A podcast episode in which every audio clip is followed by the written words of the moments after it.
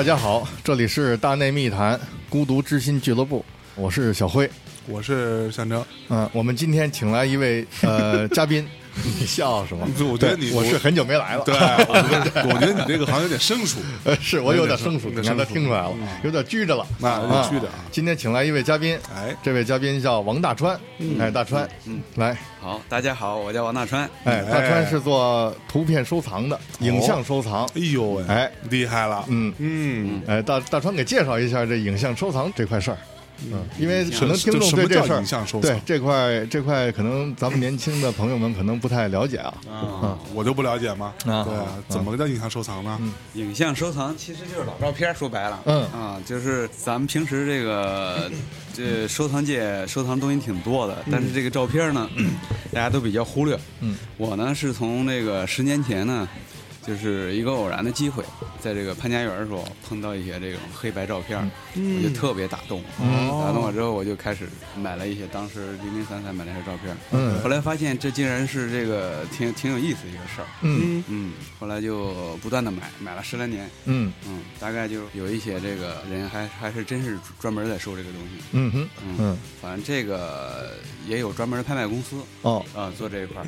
哦，做图片照片拍卖这一块儿是吧？呃，对对对对，其实其实还不是图片拍卖，嗯。其实就是照片就老的这种胶片的这种，老的这个胶片的这个老的相片，以黑白的为主。是嗯。啊，因为以前这个相片呢，它是需要拿胶片拍完之后，然后再暗房冲印，冲印完之后，它这个相纸呢都是银盐的，对。就冲洗出来，嗯。然后不像现在，嗯。是数码的，对，打印对，数码打印，对，当时都是这个这个银盐银盐嗯银盐相纸的，嗯，所以那个时候保留下来很多这种老的照片，哦。然后家里边其实都有，我们家里边父母辈儿、爷爷奶奶辈儿都都家里边原来都挂过相框，是是是，对对，现在都很少见到了。对。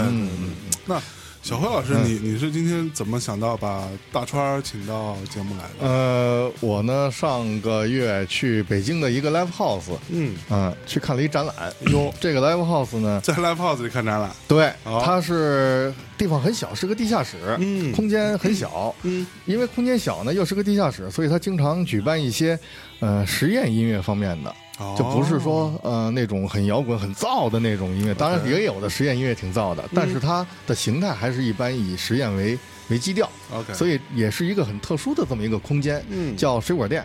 啊，我知道这地儿，地点呢就在这个美术馆三联书店的对面。就是你经常活跃的那一片儿。哎，啊哦，对我经常活跃，我经常在安定门活跃啊。你经常安定音乐活跃，我在安定音乐，我从安定音乐跑出来了，今儿，呃好久没来，主要是因为这个，嗯是吧？对，因为那个还不错，对，因为那个怎么说，美甲被抓起来了，酷爱美甲，我操！对对对对，对，给我抓安定里去了。呃对对，是得抓去。这是一个点啊这个大川你不知道，前一次节目呢，他做了一个就是一个话题，就是里边问了所有我们这些主播，大概有十位主播哈，对。十位主播有什么瘾，上瘾，嗯。哎，有什么事上瘾，对。所以呢，其其他人都特认真回答了。哦啊，还有写特别多的，啊，对，小韩写了大概几千字吧，对。于 对于他对什么上瘾写了几千字。是是 是。是，我呢，其实我我说不好我有什么瘾，因为我觉得如果要说烟瘾，这肯定是我有烟瘾，但是我要这么说，我觉得也没啥意思。不够牛逼。啊，不过也不是说不够牛逼，因为我觉得说这有什么意义呢？我有烟瘾，对吧？毒瘾，好意思跟人打招打招呼吗？对不对？现在这日子，对对所以呢，我就我也不知道我有什么瘾，我也说不好。但是呢，他后来又催我，我那天正好从 school 那个 live house 从 school 出来，他又问我说：“哎，你赶紧那个说你有什么瘾？”我就挺烦的，我说：“我操，我有什么瘾？我干脆美甲。”我一抬头看见马路边有一个店写着“美甲”俩字，我就说美甲，他就真给我写上去了。那我我都惯着你，可不给你写上去吗？对对对，下次美一下试试。啊 我觉得你就我，你知道啊当你知道当时我脑子里还想了一下，你是真真认为我有这对瘾是吧我说小辉？老师 看不出来，看不出来是这个爱好呀。但我还琢磨天，我跟他接触这么久，他的指甲有美美过吗？可能没有太注意这个指甲。对，特别特别低调啊啊，自己悄悄美来的。是，咱们就现在把话题岔开了。不过哎呢，我觉得岔这个也没事儿，因为我觉得这个收藏照片这件事儿啊啊，这收藏这里头，我觉得也是有一种瘾在里头。是啊，所以我现在想问问问大川，就是你刚才说到你最早接触这个老照片收藏，你看到了一张照片让你特别的感兴趣，或者是触动你了，嗯。你讲讲这张照片是什么？这张照片其实触动我的倒是是一个民国的一个女明星，嗯。对她其实这个女明星也不是这个。特别特别出名，嗯。嗯，就很多人应该不知道，民国不像那个阮玲玉啊、周璇啊，哦大家都比较熟。那个女明星叫什么名字？其实我最后也没有查太清楚。反正是个明星，对对对，就嗯长得很漂亮，嗯。一看，对对对，那女明星嗯，民国是那那女性就是那种范儿，跟现在完全不一样。那可不，嗯。对有样儿，对，有样儿，那那个神态，也不是当时他他们照相和现在不一样。嗯，啊，他们当时可能照相都比较认真，化妆要化半天，是，然后梳洗打扮，完了那个眼神呀、神态都特别好，嗯特别打动我。嗯，我觉得啊，因为我是拍照嘛，我摄影，那可不，所以呢，我觉得这里头一定是有一种有一种东西把大川给打动了。哎。呦，比如说？啊，不是说他拍的好，或者是他。呃，有什么样的气质？也许跟气质应该肯定是有关系的，但肯定一一定是这个相片上所体现的静态的一种什么东西，把大成给抓住了。哦，我认为是这样的，就是说你会看到这个东西，你会有很多想法。就是我说这想法不是说你对美术上的或者对这个摄影方面的想法，嗯。是人这种情绪或者是你在情绪上的那种被触动、被什么，就这种想法，我觉得，对对对，就是这个照片它本身那种，有的时候你看照片的时候，其实照片看着你嗯，啊。我操，对 对，就是对就是好的照片啊，因为上次给给尤其是他妈老照片，片，我告诉你，象征，对对对对，象征现在手一哆嗦，所以我各种哆嗦最近比较脆是吧？我操，别老这么刺激我。你说大川，嗯嗯，，是是是，比如说你你上次咱俩聊天，你说什么是好照片？对，其实我讲不出来。但是比如说你你面对这个一堆这个老照片的时候，比如说有有几十张，为什么会买那其中两张呢？嗯。就说那两张照片你都不知道什么原因，但是你事后想起来的时候，就是从里边跳出来了。哦，那两张照片真的，它里边的这个图像，嗯。它里边的这个人物什么的，嗯，它它就在盯着你似的，嗯，嗯，然后你不得不买那两张。是，对，我小时候冥冥之中，我小时候啊，就是你想我小时候，哎呦，那可不，那应该是咱们就往上捋，应该是七几年吧。那鸦片战争开始了吗？那会儿，呃，七几年那时候，其实我还能在一些就是邻居家呀，或者是胡同里的谁家啊什么的，能看到挂在这个堂屋里，只是挂在这个厅里的一些老照片。是，比如说那是他奶奶，或者是更更早的一些照片。对，然后呢，有一个就是小朋友，嗯。他就跟我讲过，他说：“你看这个我爷爷这照片，嗯，他说他看着你，你不管你走到哪儿，他都能看着你。就是你不管，就是你在你在左边，你在照片的左边，你发现他眼睛是在看着你；你你在照片的右头，他那眼睛也在盯着你。我操！你知道我这么一说，我倒是想起来，我在差不多十三四岁左右，嗯。我都已经完全不记得那个是在哪里看到的，嗯。可能就是我在某一个杂志或者一个什么上面看到的一张。那种特别老的一个老照片，我都不知道那是哪国的，但看起来我记得啊，是一个亚洲的一个脸，嗯。然后它是有大概四五个人的一个合影，嗯。在那个最旁边最最右侧，嗯。有一个小女孩，嗯。差不多也就十二三岁的样子，然后其实也不就不是那种长得特好看的小女孩，嗯然后头发短短的，也没有就差不多到就是呃、刚遮住耳朵那么那么长吧，嗯。那么一小女孩，穿着一个白衬衫，嗯。啊底下穿着一个白色一个是那种深，因为它黑白的嘛，嗯可能比较深色的一小裙子，嗯。就站那儿，然后整个人稍还稍微有点怯怯的感觉。嗯嗯嗯，我到今天我都能记得那个小女孩，那给你印象特别给我印象深特别一下就深钉你脑子里去了。对，，然后我到今天为止，我有时候我在做梦的时候还梦到这个小女孩，哇塞，但是她也没有说话，她就是那样，就是像照片里那样就站那儿。嗯就是在那照片里。对我对她印象特别深刻。哇，其实我觉得这个东西对我后来的影响还蛮大的。嗯，对我后来就对你的审美对审美都有影响啊，长得像米娅。对，其实有一点，你看真有一点吧就是我后来其实是 就是到我真正性发育就更成熟一点的时候，我开始对姑娘感兴趣。嗯。我对于女孩，我是不喜欢那种一般人都觉得漂亮的女孩。嗯，我觉得那个嗯。没劲，刚学会啊，没劲。对，就这这挺没劲的。大家就觉得特好看，眼睛大大的什么的，就无聊，你知道吗？嗨，嗯。但我就喜欢那个稍微有点那样的气质的，嗯。所以对我影响特别大。嗯。到今天为止，我在走在大马路上，我看到一个女孩，嗯。哪怕她稍微大一点啊，十五六、十七八，嗯，啊，她头发短短的那样瘦瘦的，我都会多看你都会有感觉。我，都会都不会感觉，我多看一眼，多看一眼，多看一眼。你还是有感觉。嗯嗯嗯，看看，大川，你说他这是不是一种痞？这这痞这是痞啊，痞还是瘾啊？瘾。哎，大川这痞和瘾，哦，你研究过吗？我还真没有。啊哦，就是他上次问就是上瘾这事儿，后来其实我想了一下，嗯，想了一下，后来我就我就自然而然和这个痞嗜就是嗜好的嗜，嗯痞啊嗜嗜好给联系在一块儿。后来我就想，这个这有什么区别呢？嗯啊，后来发出来，我看你看啊，嗯，我们那主播嗯，印象比较深的。啊，詹华，嗯詹华喜欢买衣服，买二手衣服，他是卖卖哦，他是卖卖因为他自己衣服太哦太多了，他卖二手嗯衣服，他上瘾，嗯啊。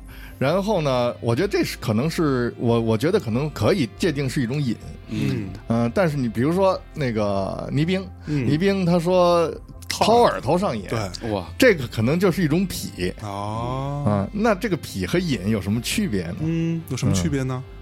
我也不知道。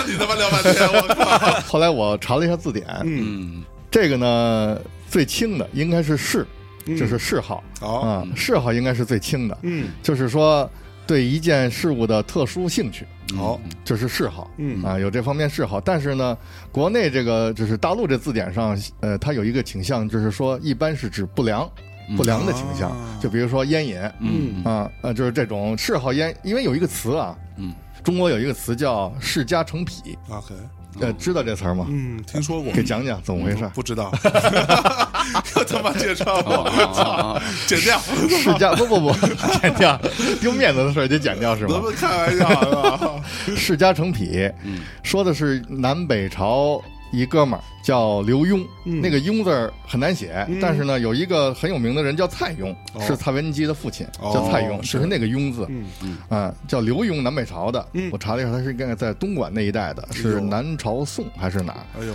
嗯，这哥们儿呢，他呢有一次去见一朋友，嗯这朋友呢正好有这个痔疮，嗯痔疮，然后这痔疮结痂以后掉在床上了，哦，丫看见了，嗯，丫就捡起来给吃了。我操，为什么呢？我操，为什么呢？嗯。他说能吃出腐鱼之味啊，就是腐鱼就是鲍鱼，他觉得这他妈味道很好，它有鲍鱼的味道。我操 然后这哥们儿大惊，就是这个掉家的人呀，大大惊，是啊，说我这还有，来来来，这口味太重了，他就他往下抠，然后呢，你吃你吃，这哥们儿还就真就就吃，吃的还真不是装啊，真是觉得好吃。所以呢，就是说这哥们儿呢，他往下抠，还把结痂的地方这个伤口还流血了就是这样的。哎呦啊，后来呢，这哥们这是真爱。后来这个刘墉啊，更严重的表征是什么呢？就是他让底下的官员互相拿鞭子抽，啊哈，啊，抽完以后结完痂以后供他吃。哦，我操，所以呢，这就是世家成癖这么一个词。这么牛逼啊，就有这么一个词。世家成世家癖成癖，所以它国内的字典上呢，它是说倾向于不良。嗯，那相当不良，这是是，我觉得是第一步，哎。然后是变成隐，变成癖。哦，这隐呢是怎么解释呢？嗯。字典上就是提到一处，就是说什么呢？说，嗯。受外界刺激而形成的一种长期的习惯，嗯真有研究，真有瘾。是对，它是是受外界刺激，嗯。而这个痞，它解释的不太清楚，就是脾同瘾啊，也是对一种事物的特殊兴趣，但是他没有深说。其实我觉得脾可能是比较偏向于变态了。就是嗯它是自身的自身的个性使然，就是他可能有自身的一些原因，是能够形成的一些不良习惯，或者是如何啊，这是主观的可能。然后那瘾可能是客观的，上瘾了，比如说烟，老抽老抽，他们中有烟瘾对，啊，是这样的。受外界刺激嘛，他哎，他有这么一个情况，对哎，好，那我们稍微往回搂一搂，搂一搂，咱就说收藏，就说这个老照片这个是吧，咱往回搂一搂。往回搂一搂，我觉得看这个东西啊，可能也是有一种奇怪的东西在里头。嗯。我觉得可能是有这个对，就关系啊。就是我之前听过一些。我稍微先插一段啊，嗯。就是我之前在节目里说过，就是我爸的爸爸，就是我爷爷，嗯。他去世的时候我还没出生呢。嗯。我爷爷他们家是一个地主，嗯。所以我以前去我爷爷家，虽然他已经不在了，嗯。但是我会看到那个墙上挂着很多老照片的，嗯而且每一个就大大小小吧，嗯每个都摆的特别端端正正的，嗯嗯，每天还有人专门拿一个鸡毛掸子上面去掸哎掸，灰，掸掸灰嗯啊，每个人都就是要么就站，要么就坐，啊那个劲儿都拿特别足，堂堂仪表堂堂都不一定吧，嗯反正也有长反正拿劲儿的对，反正劲儿拿特别足，嗯嗯就感觉好像在我们现在拍照的这个状态下，嗯。不太有人那么拍，嗯，对，那这个到底什么原因，我一直都没搞懂，他们为什么都拍成那样？这大川有发言他权，们这个嗯，他对这事儿有研究，当时比较有仪式感，我觉得是。嗯。你看现在拍照就是你随便就是基本上就是拿一个手机，嗯，是吧？随便按，一天能拍很多很多张，比较随意。对，非常随意。就成本低，对，成本低。那时候好像你在这个上海，比如说王开照相馆，嗯。拍一张照片，大概可能得花几个大洋，嗯。那老百姓拍不起了。几个大洋是什么概念嘛？几个大洋要是换算成今天，我也不知道，大概可能几千块钱，或者是或者几块。你看那时候可能一个警察嗯。一个月的收入大概，比如说是八块大洋，对吧？养活一家人。哦，那你想花三个大洋去拍个照照片那占有他一个月的月收入的这个这个是吧？比例比例还是很高的。是是是，啊，那所以去照相馆拍照的人基本上都是有钱人家，嗯。或者说呃，最起码重大仪式的时候，嗯嗯所以这个拍照片呢比较慎重。嗯。嗯，不过我估计你现在要是拍个婚纱，可能也得上千上万，可能得是，但是我我拍婚纱的时候就挺不慎重的，啊，不是你花的钱，我是说大洋这事儿啊，啊对啊也得上千对，啊，对吧？不止不止啊对吧？你要好的就得上万上，万对吧对？你找我呀我给你拍呀。是吗？那我们咱俩再拍一组呗。哎，你知道吗？我又插一句，嗯因为大家都知道我是摄影师嘛，所以有的朋友啊，他就是说，哎，小辉老师给我，我结婚时候一定得给我拍一套啊，什么这样的。那有的人我其实没有问题，都是朋友可以给拍，但是有的人其实你觉得你不想拍他吧嗯？你觉得这是一挺挺高难度的事儿，你知道吗？我说你还挑活儿？对，挑活儿，所以我就出一主意，我说太好了，我说一定给你拍拍一套像那个列侬和小野洋子封面那样的照片 光着呗。对嗯，哎，大川，嗯，呃，你说光着倒是，我倒是就是说这贵哦，我我说正式正式正式光着。哦，大川要说光着这事儿也行。对对，我一看你说光着，我倒是真是那个。其实，在清代的时候，我倒原来买过几张这个当时的这种光着的照片。哟片。，这太难得，清代的照哎，不不片啊，，就是清末，大概民国初吧。真的是有没那么真的是有这这种照片吗？，对对对，对。我操，那就是人体照片喽。呃人体照片儿，呃，嗯。是外国的摄影师拍的哦，那不行啊外国摄影师拍的中国人吗？呃，中国女性哦就是，那还是新鲜，因为那时候比较裸照。比较这属于有种族歧视，不是种族歧视，因为那时候还是比较封建嘛。嗯是。啊，那就外国人，那你就那你今儿带来了，他手机里有，回头回头拿给你不，看他手机里一定有。哎，你说你说，你还真是看到在哪儿看到的呢？呃，是一本书，哦嗯，叫什么《白美图》，叫什么？哎好多女性，哎啊，是一个外国摄影师拍的，所有的这些都所有的照片都是中国人是吗？呃，对对对，哦就是哎那挺难得的那个时候，白美图，对对，那很难得甚至它是小脚。哎，还真是那个时候拍这种，因为西方人他拍的时候，他可能带着一种这个油画嗯画家对。观看的方式，是。嗯，但是他可能你会不像现代人拍的那那么裸体那种性欲，嗯。啊没有，没有但是但是你就完全是一种身体的那种形式对感觉，，就好像你看那些油画一样，就是你看那些象征，你看那些就是欧洲那些油画，比如说人体的那些油画，其实你没有什么太强烈的性欲在那儿，你还是觉得它是一个画作更，美方从美的角度或者从宗教的角度去考虑。他那国内这个呢，就是他给中国人拍的这个也是这种布光吗？呃，也是这种，嗯啊，也是这种。我相信那些模特应该也是，比如说，应该是一些妓院的哦，啊，对对，应该不是普通良家妇女，我相信啊也是家里边人也不愿意，嗯大概也是一些职业女性，还是比较封建嘛。职业女性职业女性职业女性还行，这职业女性也有。嗯，因为我觉得那时候还是比较封建，能干这样的事儿胆儿挺大的。对啊，就是很开放，现在让你拍很开放。拍你裸照，你都不愿意，都别说了。哦，我琢磨琢磨我应该不愿意，是啊。因为我没，你还是封建，我没不是我不是封建，我没那么健美，关键是。不重要。你看那些拍出来都不一定健美，嗯，不啊，当时那个 EMI 那老板看着列侬和小野洋子这照片，提出的最先的一句话就是这样，嗯。说这不健美啊，这个。这个照片你收藏到了是吗？呃，这这是一本书哦是一本书嗯对对对对，哦但是它也有一些，比如说民国时候，嗯，倒是有一些那种像那个毛片里边的那种男女在一起这种哦，苟合的这种春宫图，春宫图，哎呀，那是用摄影方式表摄影现的方式表现的，而且嗯是黑白的银盐，就是很早期的。哦这么牛逼啊！对对对对，我操倒是有，还成套的是。嗯，嗯成套的成套各种姿势，连续哎，动吗？呃不是不是，姿照片势照片不会动，但它有各种各样的姿势。哦，对，成套是指男女的这种，因为古代的春宫图不是画出来的吗？对对对你刚才说鸦片战争，嗯，其实一八四零年那个发明的这个相机哈，对对，其实有严格的说是呃一八三九，但是对大川说四零，咱们大家好记，好记，是好记。对对对一九八四零年是获得专利了哈，获得专利了法国法国的啊。达盖尔。嗯达盖尔，对对对，所以他这个有了相机之后啊，他就代替了画笔。其实早期的这种摄影师很多都是画家。把它当成一种画笔。嗯。其实他所拍的照片其实是表达一种绘画的概念。对。是是是，所以很多当时拍照的都是画家，啊，对，嗯。对，嗯。所以那个时候他们拍的这种春宫图啊什么的，我相信还是以这人体嗯。为表达一个目的。哦，嘿，这个我还真没有见过。嗯，啊。对我也没见过。但是其实这春宫图这也是一种痞，真的。啊，是。我看我我看到这陈丹青他哪本书里说过，他说他在日本看到一套那个应该是日本画家画的一套春宫图，还是在日本看到一个中国画家古代画家画的一套春宫图，如何精致，如何呃惟妙惟肖什么之类的，他就非常感动。有啊，他他好像收藏了。哦，啊所以其实你说，就是专门有人就是做这个东西的话，也是挺私密的一种癖，是吧？可不吗？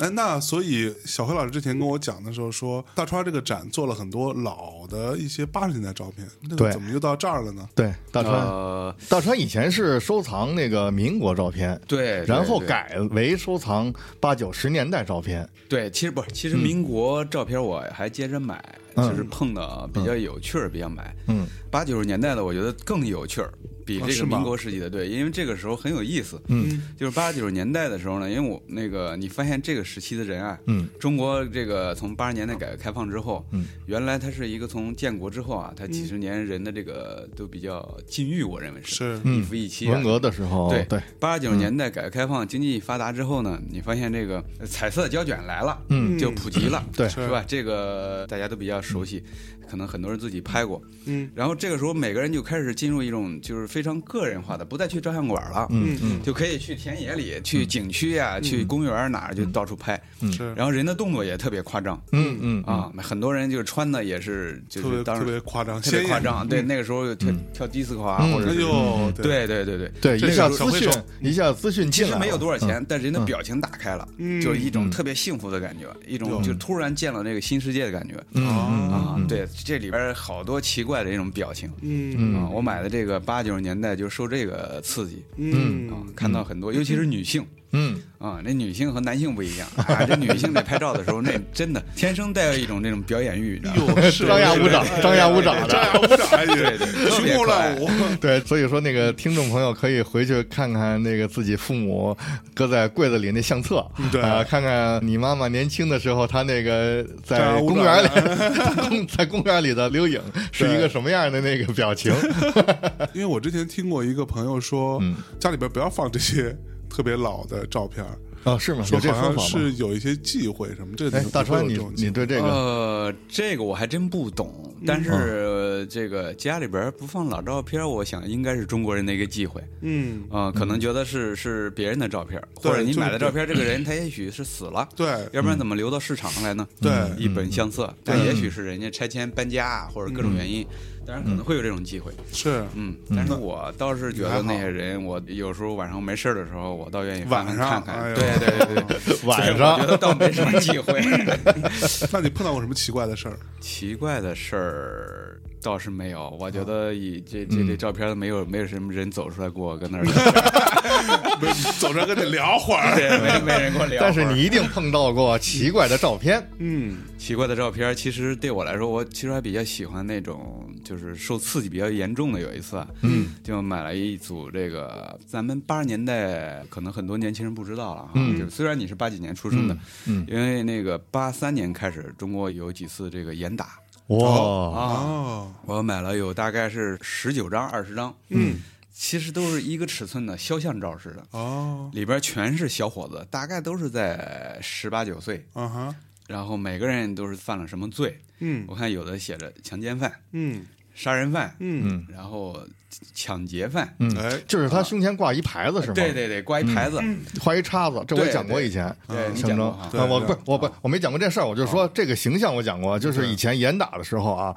把这个罪犯拉着一卡车，对。上头有解放军或者是警察，对。然后呢，罪犯在卡车里蹲着，嗯。啪开到这个就是现在我要说叫小区，那时候就是街道哎，开到这楼底下，嗯。啪喇叭一喊，然后人就都出来围观，这个犯人提了起来，胸前挂一牌子某某某，歘歘一大叉子红叉子哦，呦。这是准备去枪毙的，然后对对对。然后跟大家说这个人干了什么事儿，杀人也好，强奸也好，放火，哦。哎，然后宣判，大家鼓掌或者怎么样呃，有。然后这个人就拉我操。这个人就拉走就枪毙去了，嗯哦，这么知道吧？就是这样的，我跟你说过。我说过，但但是这个不是很 很不人不不不是人性吗？严打嘛，就是严厉打击犯罪嘛。啊，然后胸前写着杀杀人犯、杀人犯某某强奸某，犯名字啊名名字名字，然后然后一红叉子，对摇滚设计师，什么摇滚设呃，计师，大内主播，对不对？是啊。他他你讲讲他嗯。那个，嗯。基本上很多很奇怪的，就是当时严打比较这个匆忙，嗯。就是因为这个社会各个嗯。还不是特别这个健全机制。嗯。嗯。然后那个我就听过网上有一个故事，不就是讲的嘛，说有一个当时严打是有一个哥们儿离几十米吧，大概就是看一女的很漂亮，完了他就用眼神浏览那女的，那女的浏览还行，对对浏览那个大川这词儿不错。错，那女的就发现了，发现之后女的特别愤怒生气，说你臭流氓，嗯。就上来就就给这个男的理论嘛，嗯。结果看看也不行啊！对对，结果周围有这种 这种就被群众发现了，哎扭扭送到派出所了。哎，派出所之后，然后扭送这个词儿太牛逼，对扭送，那时候都是扭送，扭送，嗯，当时就是因为严打嘛，然后也讲不清楚，最后就给他判了一个就呃流氓罪。流氓罪。当时流氓罪是要枪毙的，嗯，当然他这个流氓罪还没有嗯没有造。成人身的接触，对对对嗯，然后他就不服，嗯不服说我没有碰这女的，为什么给我判流氓罪？后来说你这叫远距离流氓罪。哦，真的啊，对对对，但这这个反正当时还是很荒唐的。嗯我大概听出来了，嗯他这个远远距离流氓罪啊啊，这是说我呢啊。啊，说我刚刚说我走在路上看到那个短头发的姑娘，哦，对对我都你他妈的频频频犯罪，我操，我这个活到今天，感谢 不容易。感谢党，感谢政府，感谢，关键你得感谢你看那女孩比较懦弱，没有那个奋起指出你这个流氓行径。对啊，周围没有人给我扭送了，对对，周围我没在，我要在我就给你扭送了。我操，你知道那个我在网上看到一个事儿，就是当时跳舞，嗯，交谊舞嗯。禁止，然后呢，有的人就是拉起窗帘来在屋里跳舞，比如说啊组织几个朋友在家里放上音乐以后嗯，所谓靡靡之音嘛，啊。那拉上窗帘在家里搞一个小型家庭舞会。嗯。但是像这种事儿，曾经有一个女的，一个女士，咱别女的啊，有一位女士就抓起来了，被举报了，被抓起来好像是枪毙了。我操，嗯，这应该是八三年、八四年的事儿吧？嗯，社会还是得进步呀，社会在进步吧？对，改革开放，对吧？所以说，咱们都回来，大川你，你你看到的这个照片是你收购的是吧？是你收藏的？对对收藏的它是多大尺寸的？嗯大概是八乘十，不是八英寸啊啊，八到乘十厘米的样子，哦，小的，小到的八乘十厘米，像名呃像名片那么？对对对，啊比比名片大个一倍那种是这些罪犯的照片是吗？对对对对对，是他们的半身照，对，半身或者大半身吧。大半身照。对对，那也就是说，你很清楚的嗯，去面对了他的表情。哎，对，你说的太对了，嗯。就是他特别像肖像画嗯。啊，特别像肖像画，每个人的这个眼神呢，嗯。都好像大义凛然的样子嗯。啊，所以就拍完这照就怎么着了？呃，就拉出去枪毙。嗯。哦，这就是算是遗照。对对对，这个照片大概就当时应该是一些这种公安部门拍的，公安部门或者当时指定的报社的记者或者报社，啊。对对，然后他们媒体。但是一般当时报社记者拍完之后会这个把胶卷都要上交的。嗯。啊，不允许私人留藏。嗯。上次我在这个华晨拍卖看了一组这个包乃雍老先生，嗯，就是内蒙古好像日报社的一个这个记者。记者，摄影记者，他就有拍过这个当时包头的一组刑场严打照片。儿。哦，对对，那个还是太震撼了。嗯，啊！我是怎么个震撼法？啊，他那个是枪毙人呀，大概那次枪毙了十九个人，嗯。啊，十九个人的情况下，首先他的这个流程啊，就是从监狱提审出来，然后宣判，宣判完了之后要要开这个公判大会，嗯，群众现场参加，所有的家人估计也在台下看着呢，嗯。嗯。然后再游街示众，就压着身上那个背后插一个牌儿，嗯，那牌儿写上名字，什么什么罪名，其实那个牌儿叫招魂牌啊，哦，那个牌子叫招招魂牌，我以前我也不知道，对对对，哦，就那个牌子跟那个什么文革时期那种牌子是一样的吗？哎，有点像，像吗？不，对你就你就别说，你就别说这文革，你就咱们看那个老电影里头，比如说那土豪劣绅，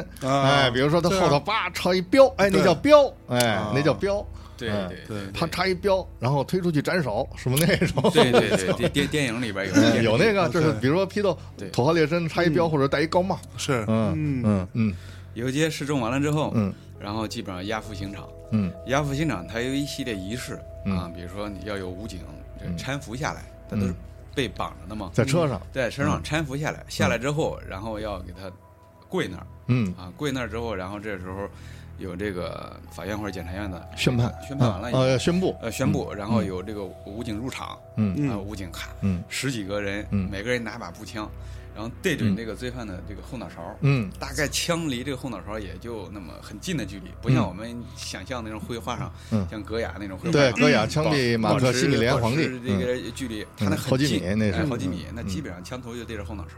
我操！嗯对，而且一杆枪里面只允许装一发子弹。哦，对对对，嗯然后，所以要离得近嘛。对，嗯顶旗向背，对顶旗向背。对，就是后脑勺。嗯对对嗯关键后来他也行为还挺好玩的。嗯，还好玩，怎么好玩？就就是我都想象不到，就是他这个，因为咱们不了解，咱没见过嘛嗯，就照片他展示给你的这个挺有意思。然后有一个令旗一挥，咔，所有人同时开枪。嗯，我相信他他这个照片等于是拍的这个整个执行的一个全过程全过是吧程？OK，对嗯，然后你说令旗，还有人挥令旗是吧哎后边？有个就是挥挥旗子的挥旗子的军人，呃，军人他一嗯挥令旗，然后这边同时开枪，然后所有的罪犯啪就是啪，就是就倒那儿了倒地，我看照片里边还有倒地的几个动作。哇啊，还血就子弹啊穿穿过脑袋，完了血哇！我操我操！这摄影记者他妈也胆儿够大的啊 手不哆嗦。搁啊我咋尿了？不是你，不是你拿这相机的时候，你哆嗦不行啊知道吧？嗯，你说接着说，然后还有倒地的，还有瞬间倒地的，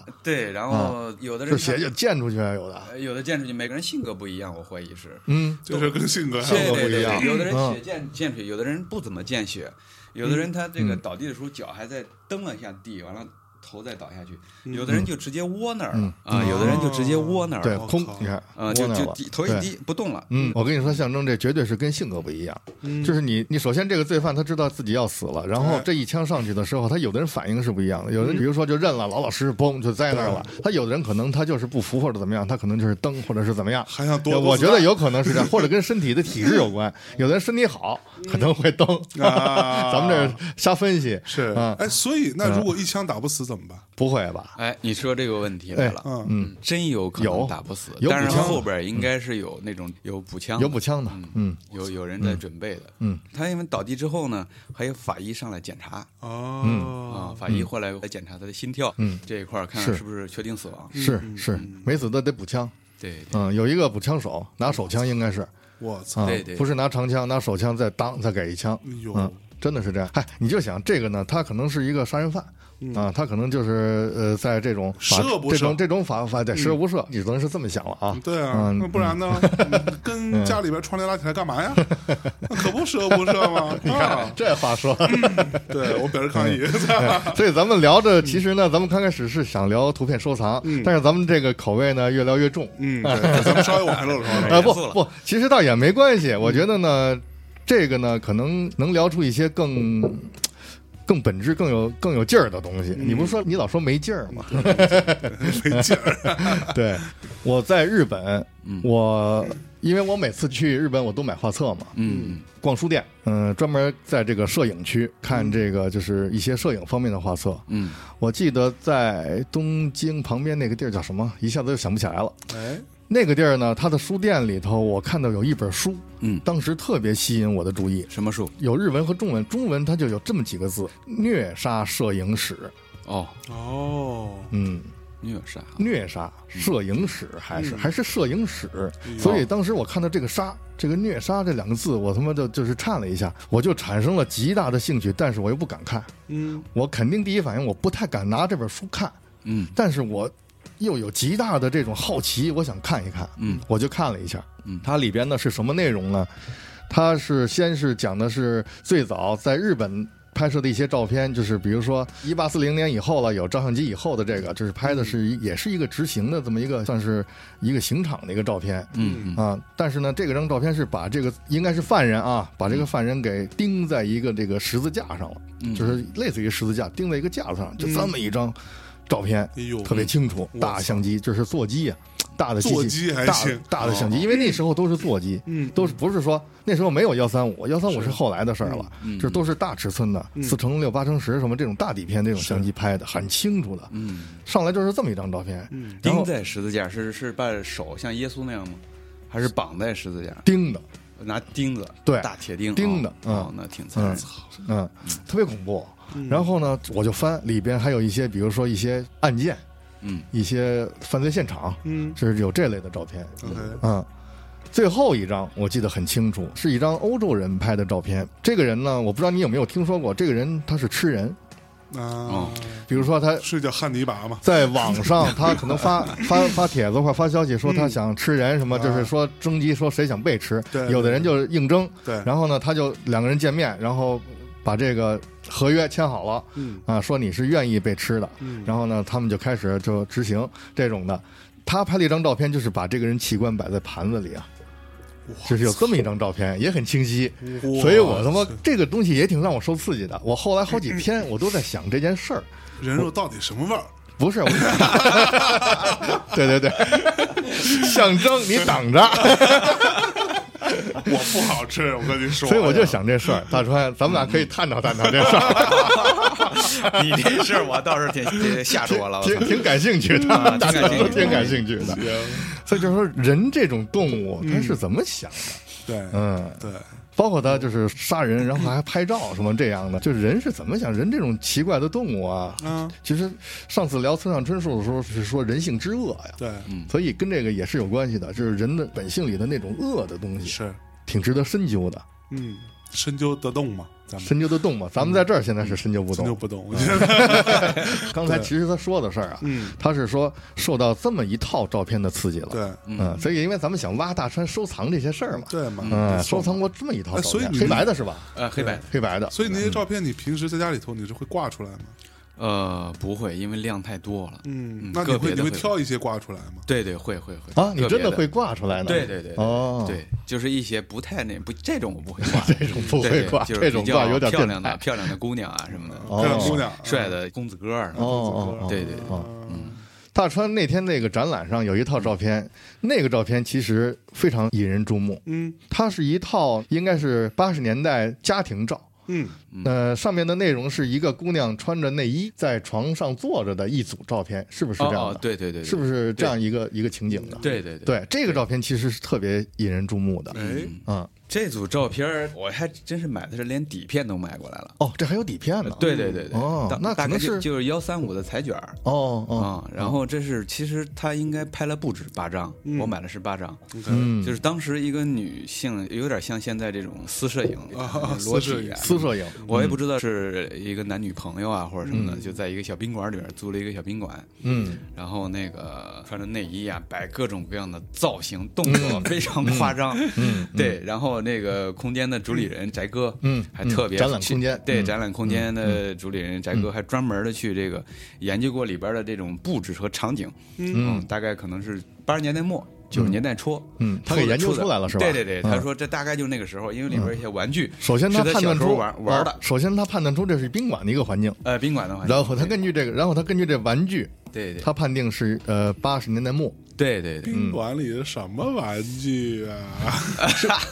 会 是是 是是，是玩具吗？呃，就是那些小动物，不是你想不是你想象的玩具，不是那，那宾馆里还提供小动物呢。呃，也可能是摆设呀，比如说摆只什么那个塑料充气的小鹿啊，你见过？你小时候见过那那种吗？什么小兔子啊、小鹿啊那种的吹起来那种哦的。吹起来还行。嗯那个照片，你这个讲可能有点讲不太讲不太清楚，对对对嗯，但是有当时那情景确实是蛮有意思的。呃蛮有意思的，可以去看一下。嗯。嗯，看这个照片，当时我在想，这个人是一个什么样的性格？嗯。啊，你可以就是看这些东西上，你分析他的性格呀，或者是包括像小翟他分析这个环境、年代，嗯。嗯，你可以从中挖出一些有意思的东西来。嗯，嗯，你看那个女的应该是属于那种比较开放的，哎哎，嗯，比较开放的那样的，漂亮吗？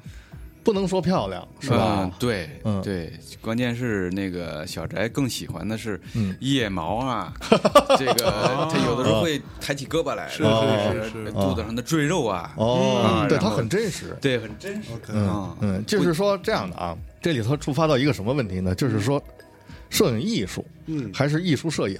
嗯嗯，比如说他可能追求，他想追求艺术，你明白吗？就是你一个业余者拿着一个傻瓜相机或者什么，但是你也想拍出这是你在画报上看到的那种，比如说什么人体摄影啊或者什么，你可能想追求那种美，但是你做不到。嗯啊、你可能就是很自然的拍成那种，就是让你一看就是很直接，就是包括那个赘肉啊什么那种出来，因为可能跟摆光啊、跟那个摆布姿势都有关系。是。你不懂这个，可能你就会拍出很多缺点来嗯，啊。但是那个东西往往是特别真实的。对，啊，可能它会能够经住时间考验的。嗯。如果要是一张比较完美的嗯。照片，所谓的完美啊，就是没有缺点了，你可能这张照片不会有什么太大感觉。嗯哼，嗯，嗯，对，这其实是照片的一种真实的魅力，就是照片它有一种真实的魅力。嗯嗯嗯，如果你把你的脸修的那么尖，嗯，你可能不会觉得它有历史感。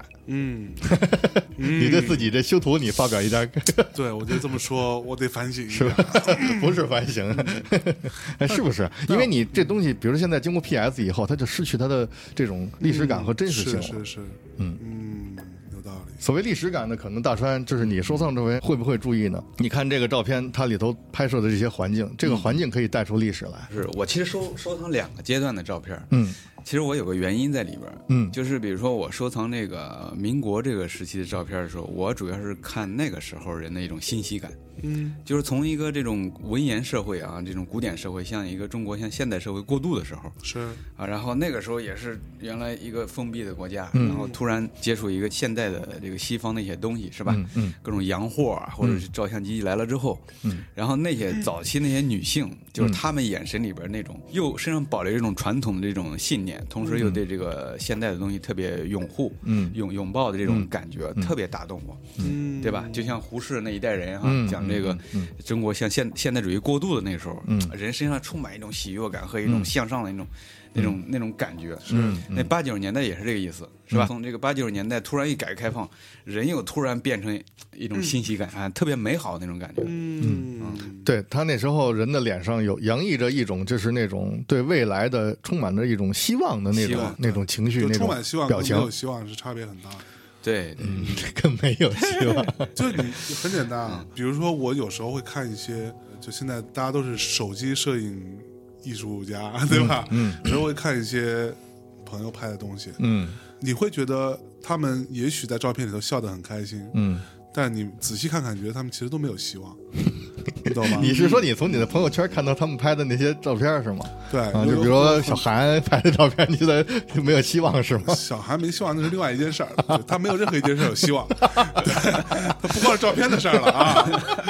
但是你说那些其他就有很多人，他其实真的是看起来他很开心的，嗯。但你觉得他笑到最后就很空虚，嗯，就他不知道未来在哪里。这你都能看出来。对，你就很明显的气质，就这事真的得有对比。嗯。比如说，你看，因为我手机里存着我爸妈以前的一些照片嘛，嗯嗯。他们年轻时候就真的在公园里头，嗯其实也也没干嘛，对他就坐那儿，对吗？坐那儿，也没干嘛然后旁边有有一朵花，嗯就坐那儿，嗯然后表情甚至都有点僵硬，嗯但你能看出他觉得哎，未来充满希望嗯啊，这个是完全不一样的一个感受。嗯，就就一个那个瞬间定格，我觉得是能感受得到。会不会大川？你说这里头会不会有一种就是历史的这种过程感呢？就是你现在看往回看，你觉得它是充满希望的，它有没有一个时间的这个过程？那也许像象征刚才说的，他可能看现在年轻人拍的一些东西，就是一些照片上体现的这个表情，他觉得是没有希望的。那他是可能身在其中，他也许再过二十年，嗯他再回头看，他又觉得现在他看到照片其实是充满希望。再过二十年看的时候，我操，果然他妈没希望，这帮逼完完犊子了！我操大川，你觉得会不会有一种后来的一些就是眼光去强加上去的呢？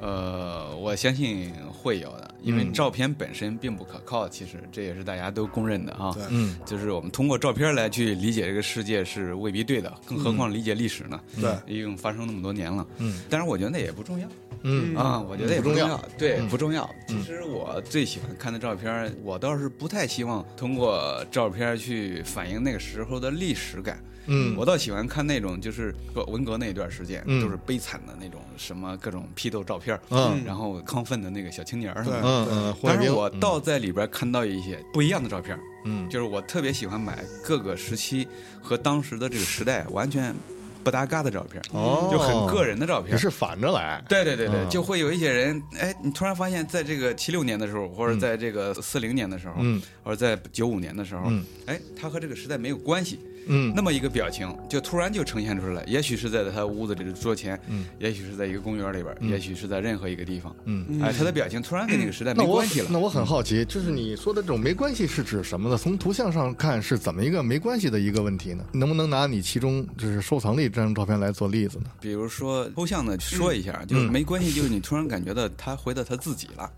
啊，就这个时候他在自己的自己的身上一个非常自娱自乐，呃，嗯那个人一个发呆的或者一个非常哦。开心的一个状态，哦。好像他给这个社会给哦没关系给家庭、啊是这么一个没给给什么都没关系了，哦就就给他自我明白了己有关系。这个时候你看到的就是他一个个人的一个表情哦啊，非常真实。现在刚刚才讲的哦，这我明白了。对对对嗯，，大概是也就是说他不是时代的表情。呃，对对对嗯对，嗯，所谓时代表情啊，就比如说你跳 disco，可能那时候就是烫一爆炸头，提了一个那个双卡录音机，嗯穿着喇叭裤，戴一蛤蟆镜，然后你可能做出一个动作，那可能就是时代的表情，嗯对对，那是时代的表情，那个时代就是那样的。，OK，嗯，但是可能要是像大川说的是，他纯粹是从自我出发，他自我表展现出的一些一些东西来，他纯自我的，那可能就是跟时代没有关系的，是。他，是这个意思。嗯，吧？对对对，嗯。对，是是，嗯，就像刚才说的那八张那个四摄影那女孩似的，嗯嗯。其实她在一个密闭的空间里边，嗯。可能就是那个摄影师给她之间的一个关系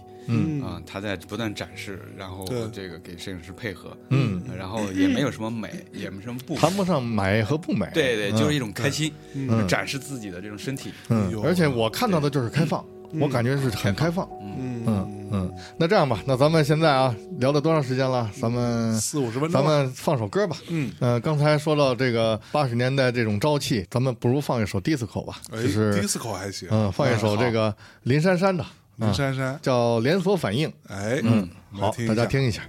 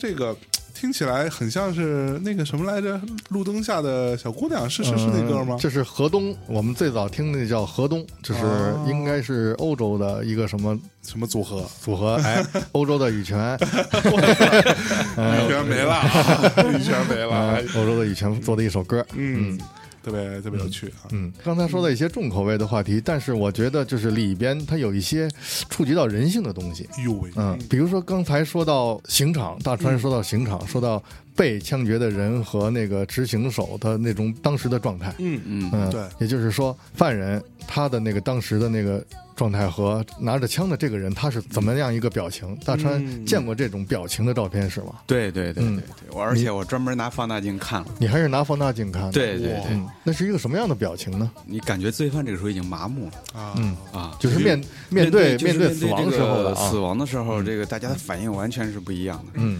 比如说围观的群众，我相信就是热血沸腾，嗯然后那个特别期待，嗯但是期待。的劣根性。对对对对对。期待，特别期待看到一个戏剧似的。对，嗯。然后这个其实最打动我的，嗯，是这个执行的这个武警。啊哦，，每个人我看那些武警就是在放大看的时候，他就咬着牙根儿，就我相信那个武警心里边更害怕。啊。罪犯哦。其实最害怕的不是罪犯，是武警。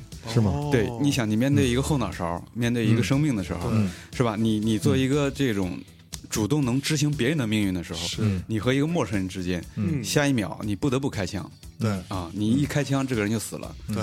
他就因为你这一个手扣扳机，他死，对是因为你扣他才死。对，不管说是不是上面有什么，是。所以这个时候你看武警那个表情，你感觉这个嗯。太冲击特别大。是，嗯，大川是站在那个人性的角度来说这件事儿，他是说从人性的角度看，当时在这个画面里边体现的人自身体现出来的这个表情。嗯，啊咱们不涉及到说什么正义或者是什么对，咱们不是说这事儿啊对。当然说罪犯，中国是有死刑的，那嗯他被判处死刑，啊他就得执行啊就得执行。只说的是这事儿，不是说他不该死啊。对，总得有人去执行。啊，这是这事儿，反正越说 咱们越越越说不清楚，越说不清楚啊。不，其实是这样，我有一个朋友，嗯他的算是一个表哥，是一个缉毒的干警，嗯。嗯就这些跟毒品贩子做斗争的，嗯。经常会有碰到自己的平时在一块儿的战友啊，就牺牲了，对吧？嗯。然后他后来有一个很严重的一个问题，就是嗯。他过年的时候是不能听到放鞭炮的，嗯就他听到方鞭炮，他就浑身发抖，嗯就是就是他也杀过人，嗯。他也他也开过枪，对吧？嗯他也看到自己的战友死在自己面前，嗯。但是他就留下了很严重的这种心理创伤，嗯。对，他是没有办法听到鞭炮的这些声音的，嗯所以他也从来也不会去看一些什么这种枪战类的这些嗯。影片，他都不看，嗯。对他，更愿意看动画片儿，嗯，就是这样，嗯，这是给他那个人造成的一些直接的影响，对，这是很现实的一个是很现实的一个问题。对，所以咱们站在这个角度上讨论这个问题，今天，嗯。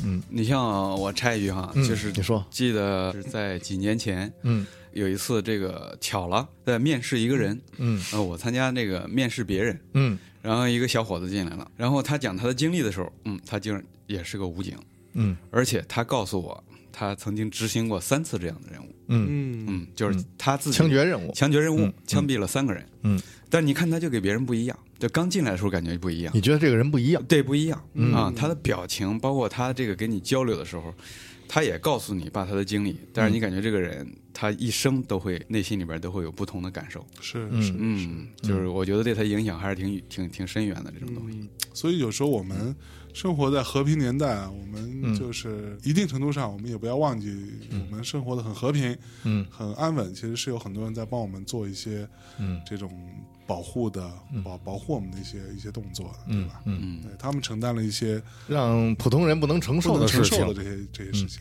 嗯对对。你这个说的对啊，你你把这个三观 正确的三观 给拉回来。我时不时也要变成大家的党性担当。嗯，是的，是的，绝对是担当，是真的是有一些人在执行一些就是作为常人不可接受的一些任务，这一点包括法医啊，或者是什么对。这些人，对对他们确实是跟常人不一样。对，嗯，没错。哎，大川，我要问你，那你其实你收藏这么多照片，你对影像应该有你的认识，嗯你对照片有你的那种理解，嗯那你认为什么是一张好照片呢？好照片儿，其实它应该对我来说，就是因为我不专业哈，嗯我就用我的不是专业摄影师对，不是专业摄影师，我对但你是看，摄影不懂你是，观众，嗯就是作为观众观看者，嗯呃我觉得好的照片就是它直接能跳到你眼里边儿啊，一堆照片里边儿马上就跳出来，哦，能够打动你。对能打动我，嗯嗯，这就是好的照片。嗯嗯，这个其实你只有看到的时候，你才能感受到。没错，嗯没错，嗯，就是但是它不是一个标准。对嗯影像这种东西是没有特别明确的标准。嗯。就每个人都有自己喜欢，就我也碰到过，有的人特别喜欢那种对焦没对实了的照片，嗯。他喜欢的所有照片，但他拍的所有照片，最后他自己留下都是那种对焦没对实了的。嗯，嗯，对，那也是一种怪癖。也是一种特别怪 怪诡异的，对。森山大道那种，对对对对，就那样嗯特特别好，嗯。对，就特别喜欢这种，甚至随着年龄的增长都会有变化。嗯嗯，对，就像我曾经喜欢那种特别王家卫式的，嗯。就那种画面特别作，嗯，作特别作广角，然后各种怪异的角度怪异角度啊，或者取景一种怪异、很很拧巴的那种很做作的一种角度，对，或者用他用的嗯。色彩都特别的嗯。夸张。嗯夸张，对。呈，现出来的，但随着年龄的增长，我越来越喜欢那种可能不怎么加太多滤镜的嗯照片嗯，就是他可能就只是稍微调一下、提一下亮啊嗯，就这种就对当时王家卫那那种视觉，杜可风嘛，嗯杜可风拍的那些视觉，当时给人的冲击力很大。对，对就是因为它非常规，比如说水平线它不是平的，它是斜着的，然后角度很怪异，可能是从你的下巴往上拍你的脸，啊，这是一种很怪异的角度，或者是大广角，嗯，所以当时的冲击力很大，当时给人感觉很新鲜。是是嗯是，嗯，这个照片其实有时候它不是说摄影师能够说嗯去拍一个什么好照片，他就能做到这个好。嗯。对。嗯，没错。有时候是是。你和你要拍的拍摄物是互相作用的，对。对，是不是？是这样，是嗯这样。有的时候就是好的摄影师，当然他会拍出来很多好的照片，因为他太专业了，他嗯观察、观看，嗯。有些技术是吧？嗯。但是很多普通人拍的照片，你也能感觉到很棒。哎，甚至你这个问题是特别有意思这张照。片你找不到作者，但你觉得很牛逼。是对，这就这个有的时候是就是场景本身，嗯。嗯，它呈现的好。张力，它场景本身的张力。对以前我也很就是很好奇这件事儿，就是说，你说你要作为一个专业摄影师，可能你有一些办法能够说拍到一些好照片，嗯。你经过训练，或者是你有标准，或者你有理念。是，但是呢，你看，作为一个比如说素人，就是一个平常人，嗯。拿着一个傻瓜相机，但是他就是在他的镜头前也会有一些特别好的那种呈现，就是他也会拍到一些让你觉得很吃惊或者是很有魅力的照片。嗯。那时候其实一方面是他的作用，一方面是被拍的那个人的起的作用，嗯嗯嗯，嗯，它是等于说是一个共谋的结果，它是一个相互作用的结果。对，没错，嗯嗯，对对对，有的时候谁说的？好像是嗯法国的一个哲学家是谁啊？鲍德里亚谁说过？嗯说有时候现实正在逃遁，时间一秒钟这个场景就过了，嗯时间不可能回流。但摄影师有的时候就在不断的去去抓这种逃遁的现实，对吧？是的，有的时候好的摄影师嗯就现实自己跳出来，嗯就这摄影师把现实又给你拉到他镜头里边，嗯。然后呈现给大众。嗯。所以这个摄影还是说不清楚，就看、嗯。看是什么人在拍，嗯。还有什么人在看，是。我觉得都挺重要的。对，他说这个大川说这个问题，其实也是很专业的一个问题，就是什么人在看，对，观察者拿着相机，嗯。然后去抓取或者是去做摄影这个动作。对，当然，他不是说简单的拍照这个动作，是摄影这个动作，因为它里边有集合了一些他的理念、他的观点。然后呢，他发现观察观察到这个被摄者嗯。啊，或者是被拍的这个场景或者如何，它的作用，它起的作用，最后落实在照片上，变成了一张一幅照片，是是物质化的。嗯，这个照片展现在别人的面前的时候，这个照片又对你有作用，对对。观众又发生了作用。是。收藏的那些照片，它都是对你一个陌生的人嗯。来起的一些作用，对，这一点也是很大的一种魅力。没错。嗯。就是我记得那会儿是姜文吧，嗯。在一个采访里头，嗯。他说了一番话，我觉得说的挺有道理。嗯。他就说，也许我花了三年的时间做了，其实是一个假的故事，嗯。但是我这三年的功夫是真的。嗯。啊！我在这里头用了很多心思，就像你看一幅画或者你嗯。看一个摄影作品一样，你就花个三五秒钟、嗯。看一眼就过了，嗯。你没看出这其中的妙处，嗯。那是你亏了，嗯。真的，我觉得这 是特你亏了，那你就亏了嘛。嗯。对，其实你说很多摄影师他在拍的时候，就像小辉，嗯啊，小辉老师作为一个专业的职业的摄影师，你拍那些东西，你可能真的你你在拍之前想了很久，嗯你拍完之后，你从中只挑出一张，嗯嗯就是这个这一张是集结了很多信息、很多妙处的这一张，嗯啊，你就看一眼觉得嗯嗯挺牛逼的啊，过了，啊这是你亏了呀，对，所以我觉得建议大家在看这些影像作品的时候，还是多花一些心思，嗯多认真和耐心一点去琢磨一下。嗯，可能我觉得也不是说要强迫观众去花心思对，他就是像大川说的，好照片，什么是好照片？他啪一下就打你了，嗯，嗯嗯打你眼睛了，是，让你看一一下子你就被触动了。嗯，这个是他的标准，他觉得这就是一个好照片。是，嗯。嗯，那就是你刚才有说，说我作为一个摄影师，嗯。我拍这个照片，嗯。我可能会有我的一些，就是怎么说，有我的观点在里头。嗯嗯。也许这个观点它经过很漫长的一个时间才形成的。对，嗯可能我十几岁开始拿相机拍的第一张照片，然后走一些路，有一些弯路，有一些可能正确的路，嗯，然后就是经过十年、二十年这么积累下来，我就慢慢形成一套我的观点。是，嗯。啊，或者是我的哲学在里头，嗯可能我会这么拍，我会这么抓取，可能他跟别人会觉得就是不一样的东西，嗯，这个东西我拍下来，其实它不是一张简单的对着东西摁快门的这么一个动作是，它可能就是里头有一些想法呀，或者是一些人生，呃，嗯说说大发了，对对对它有一些这个东西在里头，其实是，嗯没错，嗯，哎，那所以 大川你在嗯看这些照片啊，你觉得这些照片你去收藏贵吗？这个我就很想很现实的问题，嗯贵吗？这些照片的情况下，有的很贵，嗯有的倒很便宜。是吗？嗯，八十九十年代的都比较便宜，嗯，嗯嗯嗯那这是越近的越便宜，哎，越近的越便宜。嗯，那民国的照片大概是什么样的价格呢？民国的照片，你比如说像比较贵的，就是单张的情况下，有那么几十万块钱呢。哇，嗯几十万，对对对，几十万一张啊！对对对。比如说像有一次这个谁啊，就是末代皇帝这个溥仪和他的老师庄士敦的有一张合影，嗯。啊，在天津这个张园儿，嗯。当时是被一个藏家买走了，嗯。就是很贵，几十万，几十万，对对，嗯。嗯。嗯。说到这个，他说溥仪的一张像，我想起来，这个光绪皇帝嗯应该是没有一张相片留下来。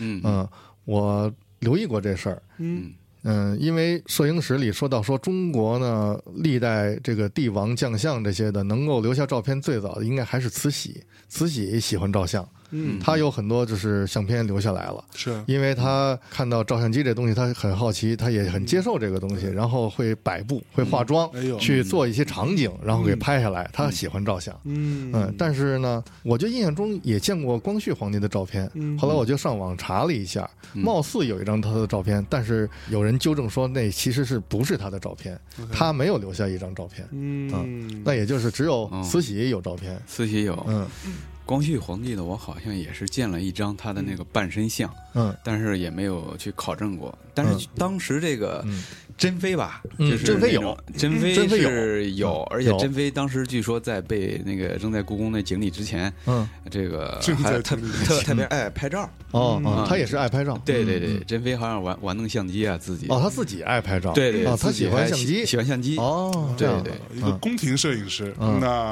嗯哦，对对他的照片我见过，在网上，哦，珍妃的，嗯。哎，所以我们为什么看到很多以前的这种老照片里边，这些姑娘们都长得不太好看，尤其是什么以慈禧她老人家为代表的，是吧？哦。都都长那样，是到底到底是为啥呢？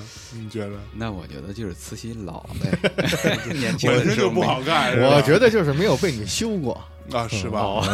是主因要是这样的，那个时候就是他很多照片他是没有经过那个修饰的，所以他拍到比较真实的那一个那一面，所以它体现出来的东西就是很真实。嗯人其实有时候不愿意接受一些特别真实的东西，啊，嗯，所以人会有这种修的这种癖好。哎，嗯嗯，又说到癖，对吧？说我癖，哎，嗯癖好。说我呢 嗯，对，那是不是摄影师不爱修饰自己？嗯，那不一样，就是说，反正你是不是站在什么角度上不我接的活儿需要修，我必须得修啊。我说你你自己的照片你都不修，我自己的照片，其实我想修，谁也可能都希望能够就是表现就是更完美一点儿嗯啊。就但是看，但是说你怎么看这事儿？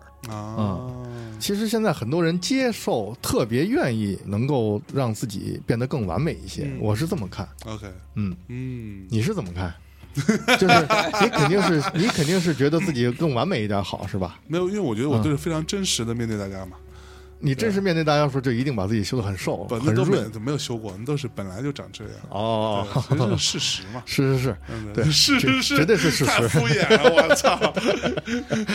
嗯，所以说那个时候啊，就是说老照片它不能修，嗯嗯，所以它体现的是比较真实的一面。，OK，但是你刚才说的这个话题，我可能没有回答的到位，就是没有解释的很清楚，因为我也有这样的想法，哎，嗯就是我看有一些老照片。我会，尤其是中国人，我不知道大川，你收藏老照片，你对这个东西有没有研究？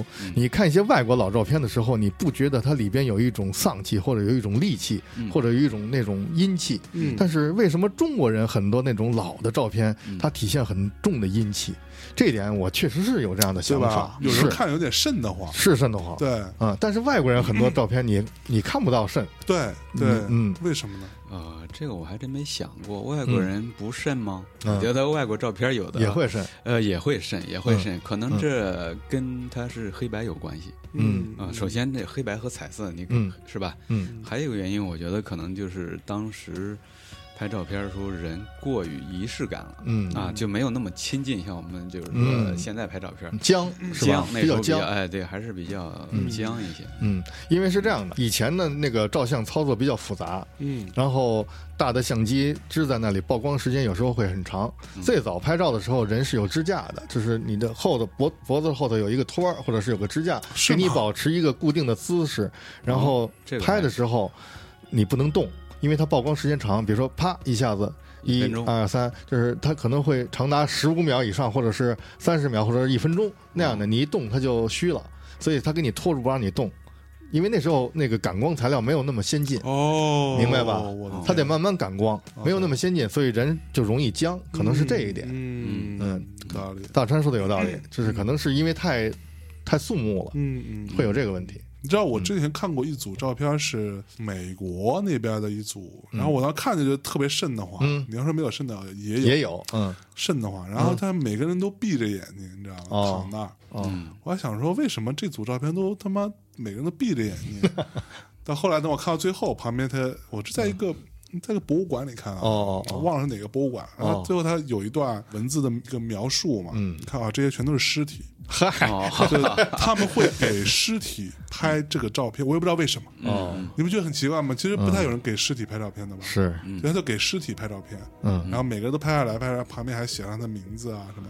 就他死的那一刻，嗯。这个是他的，他可能是根据一些需要，对他可能是他死的那一刻，嗯，然后就给他拍张照，嗯。好，那个是是一个很重要的一个风俗，在那个时候，哦，是吗？嗯。那可能是一种需要，我认为。但是你知道那谁，他给自己的父母去世的时候，他拍过照片，嗯，就是我经常在节目里提到荒木经惟，对对。啊他就是父亲死的时候，他给父亲拍了一张照片；嗯。母亲死的时候也拍了一张照片。哎。哦，后来妻子死的时候，他也拍了一张照片。哦嗯，这一点其实我觉得常人不容易做到。对，嗯嗯。嗯，我也看过这种，就是英国和法国那些临死的时候拍的照片，嗯，而且他们是小孩儿，对。对吧？对。就是他们比如说夭折了，嗯。对呃，三五岁儿，对，嗯。然后就拍张照片，就好像基本上都是是小孩儿，对对对对，嗯，可能是基督教的一些一些传统，一些传统，对，可能是基督教一些传统吧，对可能是这样的。对，那你所以觉得，就是我们刚刚也说了，说你从照片上是未见的能看得到一个真实的历史的，嗯，那这种老照片的意义到底是什么？我觉得其实这个说到一个图像概念了，嗯，就是这个这个话题有点复杂，但是可以聊一聊，咱们。对对对嗯，就是我跟象征那个观点还是不一样，嗯嗯或者是我跟你的观点不一样。嗯我觉得其实老照片它很重要的能够体现历史。哦嗯，哦大川是从这个人性本身，就包括他大川刚才聊到这个执行手和犯人这个表情，他其实更重视。我发现了，他嗯更重视人自身的这个人性。人性本身的这个这个表情，嗯他更重视这一点。大部分人可能会注重这个画面的历史感，尤其是对于老照片。你看，哦，天安门原来是民国的时候，原来是这个样子，嗯，哎，是吧？就是这一类的。是，嗯嗯，其实我好奇的就是为什么收藏照片还有一个原因，嗯就是特别好奇。其实比如我现在特想买一张宋朝人的照片，嗯，但是不可能有，不可能有。因为古代它都是画像，对画像再怎么画，它和这个人还是两码事儿。是，对对吧？所以照片它最大的一个意思，可能就是真是比较如实的呈现当时那个人的模样。所以其实早期的照片对我来说还有这个意思。嗯。可以真的看看他们到，底是什么样，哎，子。真的，一八这个八零年的人嗯。长什么样，就现在我们看慈禧似的。哦，原来这老太太是这个样。对。如果没有照片，可能现在我们对慈禧是另外一种感受，对，嗯对吧？如果就是比如说他只停留在绘画上，比如说宫里的画家画了一张慈禧，那他就会美化，对。绝对会美化，对吧？你就会你就会产生错觉，或者是你不了解了。但是他有这个照片，就是很真实的，能够体现当时的这个样貌了。OK，嗯，嗯，对对。你是从这个角度上，对，我还挺追究这种实际的这种感受。嗯。嗯，对历史那种当时真正的是什么样，还有这种想法在里边儿。嗯。那除了人物之外，有很多风景的照片，你会收吗？风景呢，我基本上不买。嗯。我觉得风景可能基本上你不感兴趣，不感兴趣，你就是不不感兴趣趣，，你更喜欢看人。对看人。你甚至是会去拿放大镜去观察那个照片上一个小的人脸，对对他的那个表情，你还会去联想他当时的那种状态。对对，从这里边体悟出一些感受来，体悟出一些东西来。嗯，这个其实对你是有帮助的。呃有帮助，有帮助。嗯，说到这风景照片，我在大理的时候呢，我去找野孩子乐队，他们在一个就是叫大理床单厂这么一个园区里边排练。床单厂床单厂，它现在等于是倒闭了，变成一个艺术园区了。啊啊，那些厂房嘛，是变成园区了。他们在里边有一间他们的排练室，嗯，他们在排练。那我呢，拍完了以后，我出来，我拍我拍张全，嗯然后出来以后，我等另外一位朋友，他要是接我去吃饭，但是他还没来。这个时间，我去旁边一个叫大理摄影博物馆，嗯。在一个二层的一个地方，我去、嗯。我去那儿看溜达了一圈，是里边正好在展出那个就是。大理的那个百年大理，它叫百年大理，嗯里边有很多外国人。在就是民国初年的时候，在大理拍的一些大理风景照片，包括一些街景、一些那个集市的照片。哎。哎，那个你一看你就觉得哦，原来那个时候是那样的。嗯。啊，它有当时的风俗，是。比如说当时街景卖东西的是什么样，嗯。啊，然后还有那个当时哪些寺庙啊是什么样，嗯。啊，最有意思的是有一个就是算是叫渡口，嗯。运一只马从岸这边给运到那一边，它是有一个吊索，把那马装在筐里，吊在吊索上。哦哦，说错了，不是装在筐里，就是纯粹把马吊在吊索上，歘给运过去。他拍了那么一张照片，你一看，哎，原来那时候是那样的。哦 他，就是有一些人文、一些人文历史、地理这些情况，这都能体现在这照片上了。哎嗯嗯就我还记得我那时候看过一组也是老外拍的北京，嗯。嗯。差不多一九零几年或者什么一九一一几年那会儿，嗯。嗯北京城的样子，嗯，我觉得哦，跟想象中的还真的是差距非常非常大。差距很大。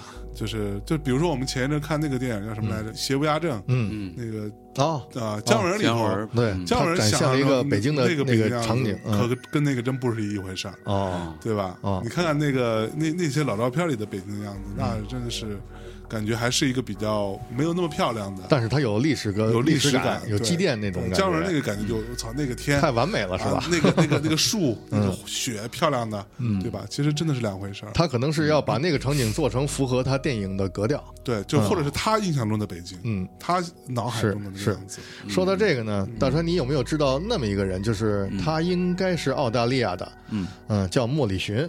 嗯，莫里逊啊，啊，莫里逊，啊你知道这个知道知道人是吧？？你能给讲讲吗？给大家？呃，这个人其实早期的摄影我因为不太感兴趣，包括这个约翰汤姆逊、哦，对，有一个。呃莫里逊嗯。这些早期的，其实对于中国的影像最早的这种摄影师都是这些外国人。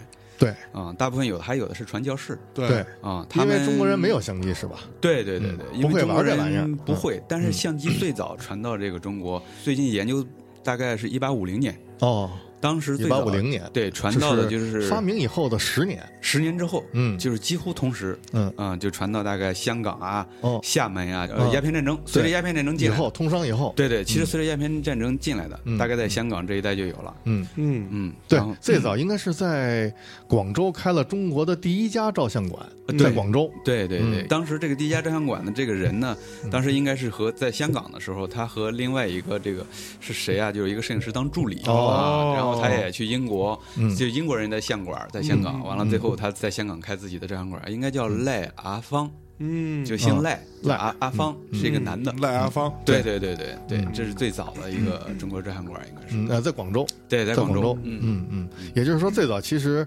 呃，应该都是外国人，包括传教士他们传进来的。对对对就是在中国走一些地方，然后拿当时的那种比较笨重的机器拍的一些当时中国的这个各地的样貌。嗯对对嗯嗯他们拍这个中国照片还有一个特点，嗯第一，他们基本上有的是受这个当时他们国家的一些机构的资金支持。对，嗯当年要他不像现在拍照片，嗯带个三脚架，背着相机，背包就走了。当时都要有这个有这个后勤，嗯。带着这个箱子，相相机很大，是吧？对啊对对，啊，然后要有包括曝光的这些罗马底片队，嗯。还有呃曝光底片，罗马对对对。队一去，比如说山里边也路不好，交通也不好，是。一去好几个月，嗯。啊，沿途要花很多钱，是一是一个大项目，大项目、对对大工程、大工程是是是啊对对，嗯需要一些，比如英国国家博物馆啊，嗯。或者一些基金会或者政府资助，出资。啊对对。嗯。然后他有的时候是帮一些一些做订单，一些官方的背景，哎，帮官方做订单，嗯。啊，有的呢，他也慢慢商业化，因为嗯。欧洲对对这个亚洲想象中而充满神秘感。啊是嗯。这个东亚这是一个落后的地区，在他们概念中，